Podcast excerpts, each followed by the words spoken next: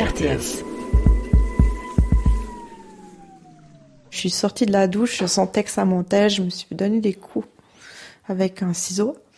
Je suis descendue demander de l'aide aux infirmiers et là, j'ai switché, j'ai changé de personnalité, j'ai commencé à, à, à, crier, à me taper la tête contre les murs, à me taper euh, vraiment pour me faire du mal. Euh, je suis plus du tout la même personne, je me dénigre, euh, je commence à, à, dire plein de choses négatives sur moi, comme quoi je suis euh, méchante, que je suis moche, que je vaux rien, que je sers à rien. Je me rappelle qu'il y avait un infirmier qui me disait toujours, mais pourquoi vous changez de voix? Où je reviens avec une petite voix de petite fille. Magali est dingue. Est-ce que vous êtes dingue? Est-ce qu'on n'est pas tous en train de devenir complètement dingue Dingue, c'est le podcast Santé mentale qui se promène sur le chemin entre la normalité et la folie totale, deux notions qui n'existent qu'en théorie. Je m'appelle Adrien Zerbini, je suis journaliste scientifique et sans doute un peu dingue. Aujourd'hui, nous allons donc rencontrer Magali, qu'on appelle aussi la panthère des neiges, vous verrez pourquoi. Et avec elle, un trouble mal connu et souvent caricaturé, le trouble dissociatif de l'identité, le TDI. Il y a quelques années, c'était même devenu une sorte de buzz médiatique. Qui avait le plus de personnalité Des altères, comme on les appelle. 12 altères, 16 altères, 20, qui dit mieux? Et avec cette médiatisation, le doute est apparu est-ce que le TDI existe ou est-ce que c'est juste une sorte de jeu de dupes entre patients, psychiatres et, du coup, les médias? Alors n'appelez pas le livre des records, Magali n'a que deux altères et surtout elle n'en veut pas plus. Elle est Magali et une petite fille qui a priori n'aime pas beaucoup Magali. Alors autant vous le dire cash, si à ce stade avoir plein de personnalités ça peut vous sembler euh, marrant ou curieux, et eh ben malheureusement ça va pas vous faire rire très longtemps. Mais Magali va très humblement nous ouvrir les portes de son trouble, en commençant par nous dire comment il s'est révélé à elle. En tout premier lieu, c'était à la naissance de mon deuxième fils, où j'ai fait une première dépression postpartum, comme on, l'avait nommé. Et euh, c'est là que j'ai commencé à aller voir euh, en urgence crise à Yverdon un psychiatre qui a désiré continuer de me voir assez euh, régulièrement, une fois par semaine. On a beaucoup dégrossi les choses et là, ben, lui, il a vite compris qu'il y avait beaucoup de choses dont je me souvenais plus qui auraient pu se passer dans mon passé. Et euh, ensuite, il a déménagé de bureau, il n'était plus à l'hôpital psychiatrique, il est parti dans une autre région là, j'ai découvert justement ma nouvelle psychiatre avec qui je travaille depuis 8 euh, ans à peu près, 7-8 ans. Magali n'a pas tout de suite compris qu'elle souffrait d'un trouble dissociatif de l'identité. C'est quelque chose qu'elle a réalisé bien plus tard, il y a 4 ans. Et ce qui m'a étonné, c'est que ce trouble ne s'est pas tout de suite manifesté par plusieurs personnalités cohabitant en Magali. Au début, ben, c'était plutôt euh, des flashbacks qui sont revenus. Durant la nuit, durant la journée, j'ai commencé à revoir des, des scènes euh, que apparemment j'avais vécues. On n'a pas mis le mot sur le trouble dissociatif tout de suite. On, on savait que j'étais traumatisée du passé et que ben, c'était un peu comme si euh, je vivais des cauchemars, euh, mais des cauchemars vécus au début. Après, j'ai commencé à entendre des voix, après, j'ai commencé à ressentir des présences, surtout pendant la nuit.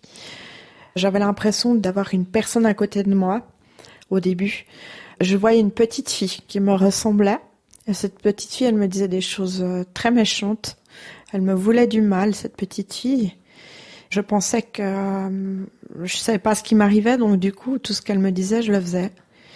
Et euh, j'avais l'impression de plus faire partie de mon corps et, c'était tellement douloureux de plus rien ressentir qu'à un moment donné, euh, très souvent, ben, j'ai passé à, j'ai essayé de passer à l'acte, donc euh, fait une première tentative de suicide et puis euh, ben l'ambulance est, est arrivée à temps grâce à mes propriétaires et puis à ma voisine du dessus.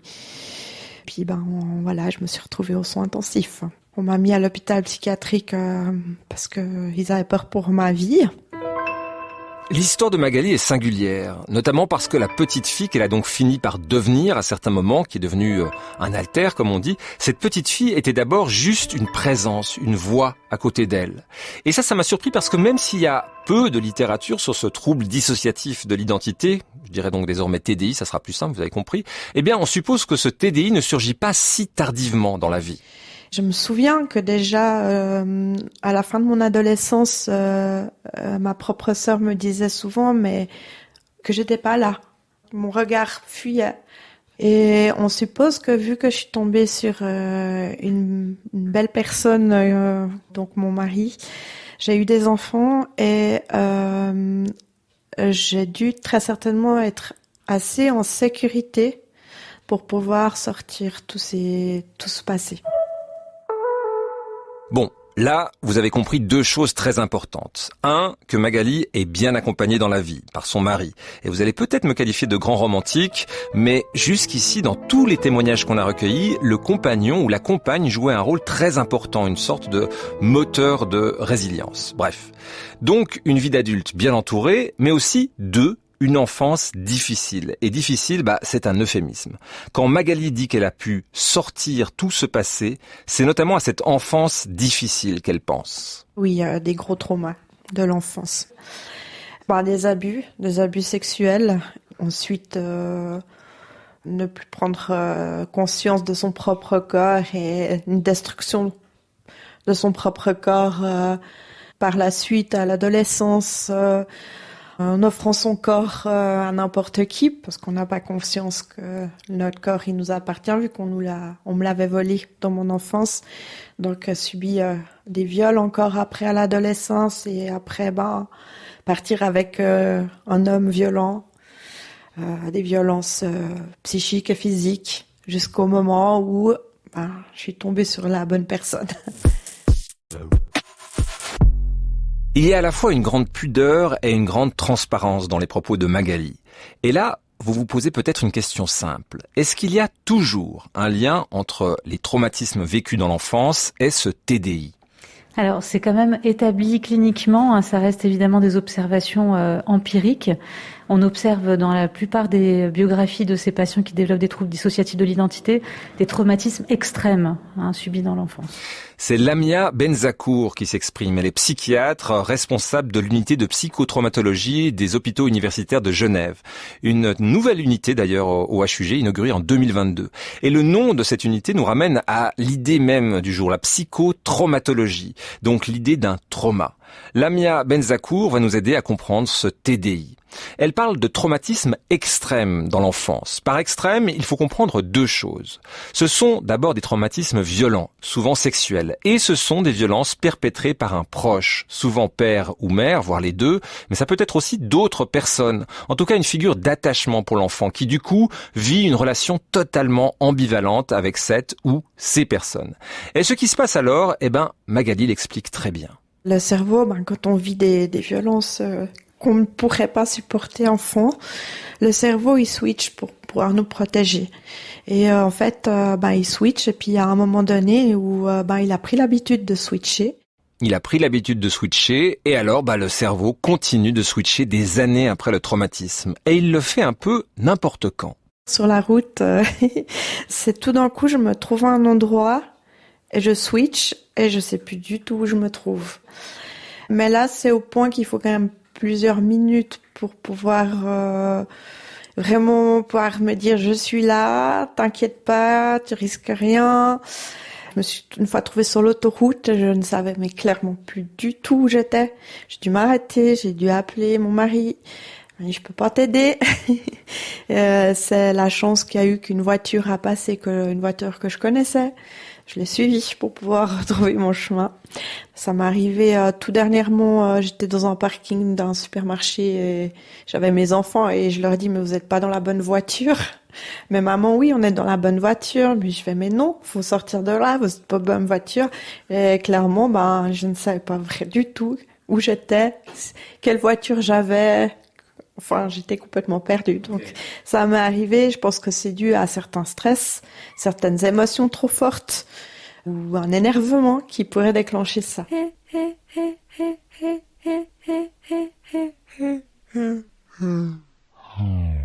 Et là, on voit qu'il y a, entre guillemets, plusieurs niveaux de dissociation. Dans ce cas-là, Magali est toujours elle-même, mais elle se déconnecte d'une partie d'elle-même. Elle m'a d'ailleurs donné une précision assez importante. Elle n'a jamais switché complètement devant ses enfants. Ça veut dire que la petite fille ne s'est jamais manifestée devant eux. C'est une protection, je pense, euh, maternelle. Mais bon, puis mon mari, il est très soutenant, donc euh, quand je lui dis stop, je peux plus, c'est lui qui reprend. Moi, je m'isole. Mais j'ai toujours mis en avant mes enfants. J'ai toujours passé mes enfants avant tout. On les a beaucoup aidés aussi. Ils sont allés voir une association aussi euh, dite pour des, parents zigzag, où ils ont travaillé leurs émotions. J'ai toujours été franche avec eux. Euh, on n'a jamais parlé comme quoi je voulais mourir, par contre, parce que pour qu'ils étaient trop petits. Mais par eux-mêmes, ils voulaient pas aller à l'école, ils voulaient pas me laisser toute seule, donc c'était dur pour eux. Quand je vais à ma maison de repos, bah, j'y vais régulièrement. Je sors tout ce que je ne peux pas sortir à la maison. Magali ne se laisse pas abattre. Et je sais pas si ça s'entend, mais elle a aussi une bonne dose d'humour. Et d'ailleurs, quand je l'ai rencontrée, elle m'a directement testé, entre guillemets, avec son humour. Pour tout vous dire, j'ai rencontré Magali chez elle et je m'y suis rendu en train. Elle est venue me chercher à la gare. En voiture, bah, forcément, on a papoté et ça donnait quelque chose comme ça. ah, c'est vraiment gentil de, venir me pêcher à la gare. Oh, pas de problème, il y a juste 10 minutes de route, c'est rien. Et en fait, je me disais, euh, pour conduire votre, votre trouble, le, TDI, c'est pas gênant Non, non, normalement, il n'y a pas de problème. Bon, c'est vrai que je peux switcher à tout moment et devenir une petite fille, donc une petite fille qui sait pas conduire. Mais non, il n'y a pas eu de gros coup de frein. Et surtout, Magali m'a vite rassuré en m'expliquant qu'aujourd'hui, elle sent ses crises arriver et donc non, elle ne switch pas n'importe quand. Elle l'a dit, elle est accompagnée par des professionnels de santé et la bonne nouvelle, c'est que le TDI, ça peut se stabiliser. C'est en tout cas l'expérience qu'en a Lamia Benzakour. Avec une thérapie adaptée chez un jeune adulte, ben, on peut quand même obtenir euh, des résultats satisfaisants dans le sens d'une bonne stabilisation, de stratégie pour s'apaiser, une bonne compréhension aussi de son trouble, parce que il y a aussi la psychoéducation. Donc ça, c'est quand même un des volets aussi de la prise en charge, c'est que le patient comprenne bien pourquoi il se comporte de la sorte, pourquoi il a ces réactions, et ça aussi, ça aide à la stabilisation on a des résultats qui peuvent être bons. Euh, je dirais que la grande difficulté, c'est vraiment le repérage le repérage, c'est-à-dire le diagnostic, comprendre qu'on est face à un patient qui est atteint du trouble dissociatif de l'identité. Actuellement, les psychiatres et les psychologues ne sont pas assez formés sur cette pathologie. Et rappelez-vous, Magali, au départ, elle n'avait pas une autre personnalité, elle entendait la voix de cette petite fille. Et entendre des voix, bah, ça peut être associé à un autre trouble mental. Oui, alors il y a la question des voix qui sont en fait des voix de soi. En fait, c'est la voix de la petite fille par exemple qu'on a été.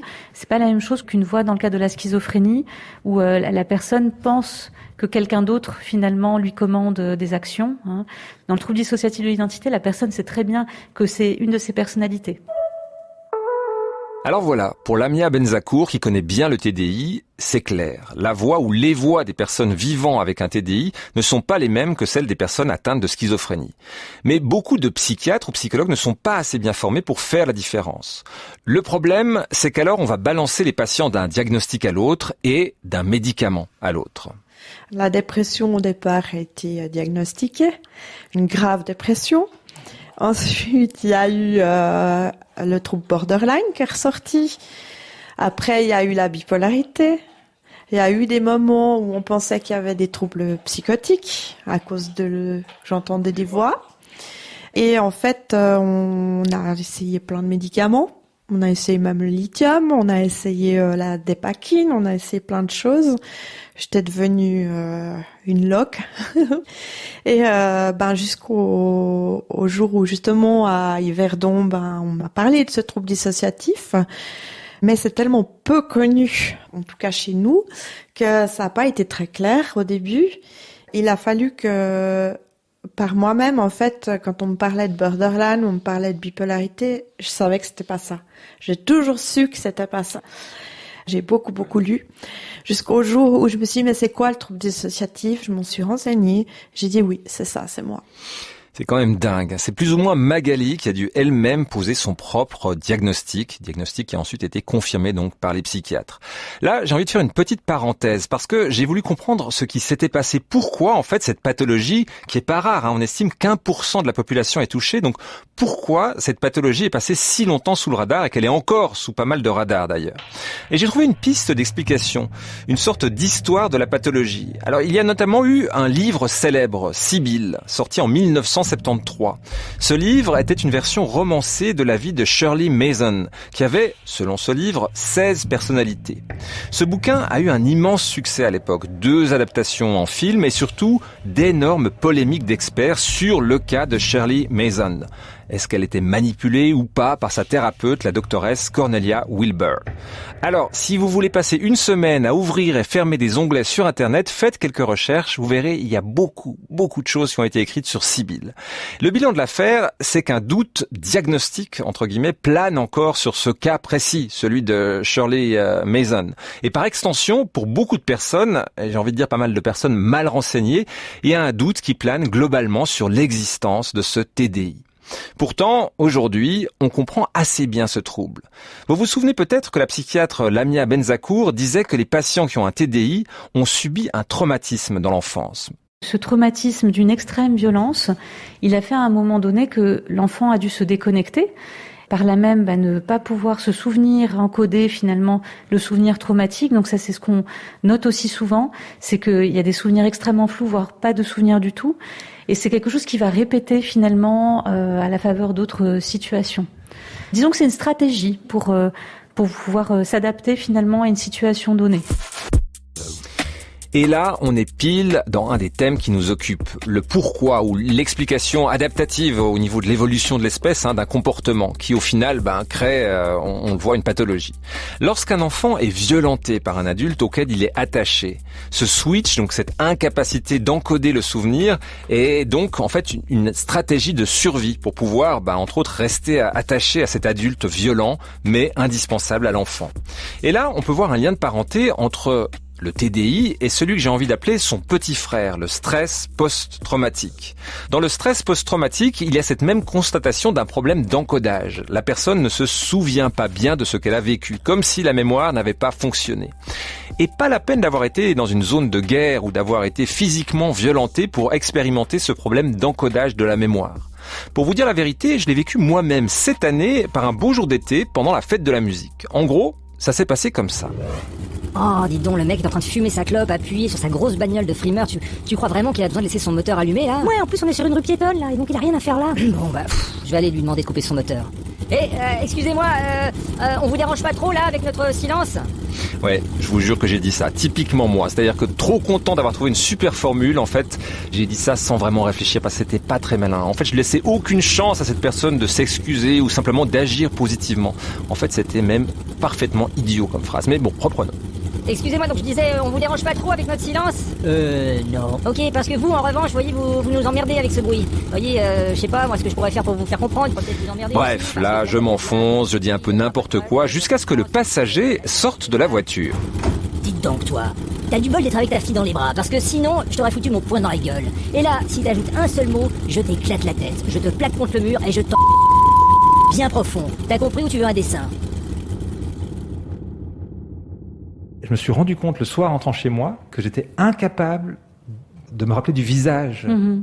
de cette personne. Mhm. Est-ce que ça veut dire que quelque part, à une échelle microscopique, c'est ce mécanisme de dissociation? C'est-à-dire que le cerveau euh, échappe, enfin, et vide une partie de l'expérience? Alors, vous décrivez vraiment ce qu'on appelle une réaction péritraumatique d'adulte, hein, puisque vous êtes adulte, où effectivement, on peut vraiment se déconnecter de la scène tellement elle est difficile à intégrer. La dissociation péritraumatique, ça suppose à un moment donné de vivre quelque chose de tellement intense qu'on va pas se souvenir de ce qui se passe, on va pas ressentir les émotions, on va pas ressentir cette peur qu'on devrait ressentir, et puis euh, on ne va pas réussir euh, à tenir compte de l'environnement qui nous entoure au moment où on le vit. Et ça, c'est malheureusement prédictif d'un trouble de stress post-traumatique par la suite, parce que le cerveau n'aura pas pu finalement encoder ce qu'il est en train de vivre. Et donc ce, souvenir mal intégré va finalement ressurgir malgré la volonté de la personne qui va avoir des pensées intrusives, avoir des flashbacks. Donc on sait que la dissociation péritraumatique, donc autour du moment de l'événement traumatique, uh-huh. c'est un facteur de prédiction. Donc en fait, ce phénomène de dissociation est courant. C'est donc le point commun entre le stress post-traumatique, même nanométrique, un tout petit comme celui que j'ai expérimenté, et le trouble dissociatif de l'identité qui est donc une forme extrême de stress post-traumatique.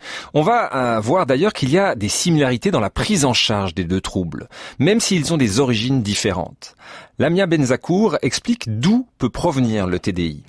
Donc le point de départ euh, finalement de ce trouble, c'est qu'à un moment donné, il y a eu un, problème au niveau de l'attachement hein, en tant qu'enfant, puisque justement notre figure d'attachement qui est censée nous permettre de, de nous sécuriser, elle était à la fois euh, une figure euh, d'effroi pour la personne, donc qui pouvait la terroriser, en même temps potentiellement quelqu'un qui la sécurise.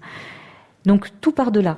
La première étape du soin, qui peut durer longtemps, ça va être déjà de sécuriser le lien thérapeutique et d'aider à réparer finalement le système d'attachement de notre patient. Ça, c'est vraiment fondamental. C'est permettre de faire, enfin, à notre patient de faire une expérience de sécurité dans un lien, pas qu'on se substitue évidemment à sa figure d'attachement qui était dysfonctionnelle, parce que voilà, l'idée c'est pas que le thérapeute devienne le, parent euh, de substitution de, l'enfant, mais qui travaille vraiment sur ses stratégies d'attachement. Mmh et qui permettent finalement de réguler les places de ces différents haltères de manière à ce qu'ils ne soient pas trop envahis par les haltères qui posent problème. Hein. Donc euh, ça va être ça qu'on va essayer de travailler. Euh, ça va être déjà de prendre conscience quand on voilà il y, a des switches. Et puis euh, ce qu'on va aussi travailler une fois que la relation euh, est bien sécurisée hein, au niveau thérapeutique, que le patient est plus stabilisé. Ça ne se fait pas du tout dans les premières étapes. Hein, il faut être très patient et très humble quand on prend en charge ces troubles. On va commencer à traiter euh, les événements traumatiques. Et c'est là que le traitement devient similaire à celui d'un simple stress post-traumatique, entre guillemets. La technique privilégiée par Lamia Benzakour, c'est l'EMDR, acronyme de Eye Movement Desensitization and Reprocessing. Là encore, on pourrait passer une demi-heure juste sur cette technique. Pour simplifier, on dira que le principe, c'est que les mouvements oculaires permettent d'abord de faire ressurgir les événements traumatisants, puis ensuite de les ranger dans des tiroirs, entre guillemets, c'est-à-dire de placer ces traumatismes dans la partie rationnelle du cerveau plutôt que dans la partie émotionnelle. Dit comme ça, on dirait un peu une mystification. Alors, euh, initialement, c'était ce qu'on appelle par sérendipité, hein, on a, que, Francine, euh, voilà, Francine Chapiro, euh, découvert dans, dans la, enfin, à la fin des années 80.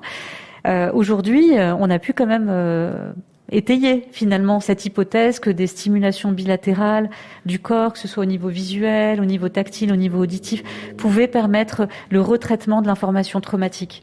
Donc ça, on le voit dans les IRM fonctionnels, on le voit en neuroimagerie, on a vraiment des effets de cette thérapie.